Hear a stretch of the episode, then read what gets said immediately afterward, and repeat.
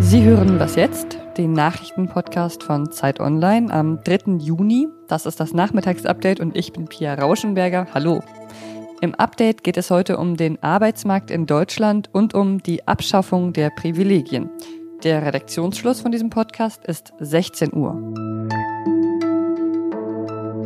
Endlich wieder Reisen in Europa. Außenminister Heiko Maas hat heute angekündigt, dass ab 15. Juni die Reisewarnungen für die meisten europäischen Länder fallen.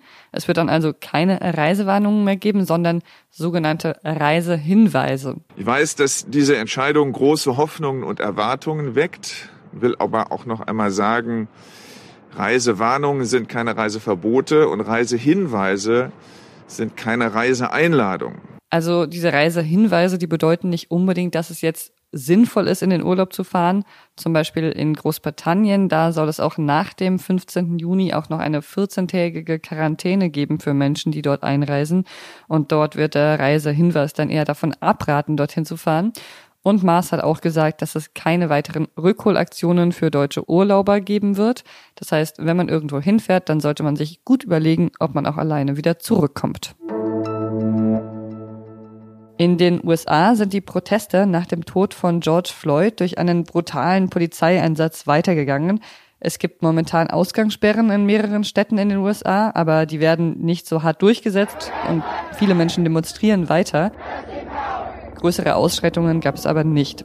Und auch in anderen Ländern hat es Demonstrationen gegeben, zum Beispiel in Paris, da waren es gestern anscheinend 20.000 Menschen oder auch heute Nachmittag im Hyde Park in London, was man hier hört.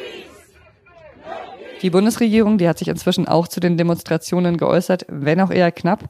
Regierungssprecher Steffen Seibert hat heute gesagt, dass der Tod viele Menschen erschüttert habe und dass er sicher sei, dass es Rassismus auch in Deutschland gebe. Die Corona-Krise hat ziemlich tiefe Spuren auf dem Arbeitsmarkt hinterlassen und die Arbeitslosenzahlen steigen noch, selbst im Mai, wo die Zahlen normalerweise zurückgehen. 2,8 Millionen Menschen sind arbeitslos nach den Zahlen, die die Bundesagentur für Arbeit heute präsentiert hat und damit liegt die Arbeitslosenquote bei 6,1 Prozent. Zum Vergleich, im Mai 2019 waren es 2,2 Millionen. Detlef Scheele, das ist der Chef der Agentur für Arbeit und er sagt, jeder fünfte Arbeitslose von den 2,8 Millionen ist gegenwärtig auf den Corona-Effekt, wenn man es mal so sagen will, zurückzuführen. Das ist schon ein beträchtlicher, eine beträchtliche Zahl, die man da konstatieren muss. Außerdem haben viele Unternehmen Kurzarbeit angemeldet. Im Mai kamen nochmal rund eine Million Menschen hinzu, die jetzt offiziell in Kurzarbeit sind. Und insgesamt sind das elf Millionen Menschen und das sind mehr als während der Finanzkrise. Bundesarbeitsminister Hubertus Heil hat heute deshalb auch nochmal betont, wie wichtig das Konjunkturpaket sei, über das aktuell noch verhandelt wird. Es geht vor allen Dingen um Investitionen und es geht auch um die Stärkung von Kaufkraft das Konjunkturpaket soll jetzt nach der Akutphase der letzten drei Monate die Wirtschaft in Deutschland wieder ankurbeln. Auch mal eine gute Nachricht zwischendurch. In Spanien gibt es heute am dritten Tag in Folge keinen Corona-Toten mehr. Und das nach 27.000 Menschen, die durch das Virus gestorben sind. Tenemos cero fallecidos, señorías, en nuestro país como consecuencia del COVID. Ministerpräsident Pedro Sanchez hat heute trotzdem im Parlament gefordert, dass der umstrittene Notstand noch bis zum 20. Juni verlängert wird. Und in Schweden hat heute Morgen der Virologe Anders Tegnell, der als Architekt der schwedischen Corona-Maßnahmen gilt, also sowas wie der schwedische Christian Drosten, der hat eingestanden, dass es dort mehr Maßnahmen hätte geben müssen, um die relativ hohe Sterberate in Schweden zu verhindern. Was noch?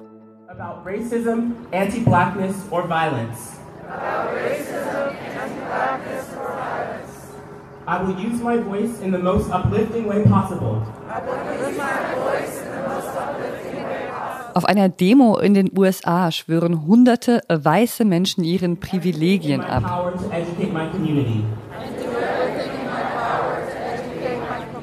Hm. Geht das so einfach? Das frage ich mich. Das lässt nämlich ein bisschen den Eindruck zurück, dass es damit dann getan sei, die eigenen Privilegien einzugestehen. Aber das ist es ziemlich sicher nicht. Nur ein Beispiel aus Deutschland, wo auch einiges gehörig schief läuft, wenn es um die Abschaffung von Privilegien geht. Das ist die Debatte um die aktuelle Sendung von Sandra Maischberger. Zu der waren zunächst nur Weiße eingeladen, obwohl es dort um den Mord an George Floyd geht. Und so schafft man Privilegien also ganz sicher nicht ab. Dazu habe ich eine ganz interessante Analyse vom Blick-Journal gesehen.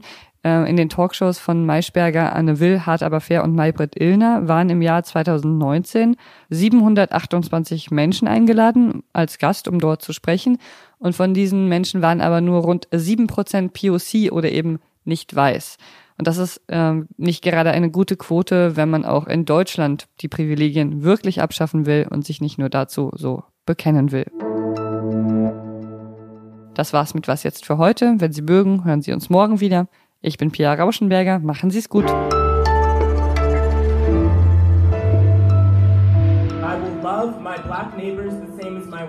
Ein anderes Video, was auf Twitter rumging, was einen möglichen Ansatz für sogenannte White Allies, also weiße Verbündete zeigt, ist übrigens das Video einer jungen Frau, die sich zwischen die Polizei und einen schwarzen Demonstranten stellt und ihn so vor der Polizei schützt.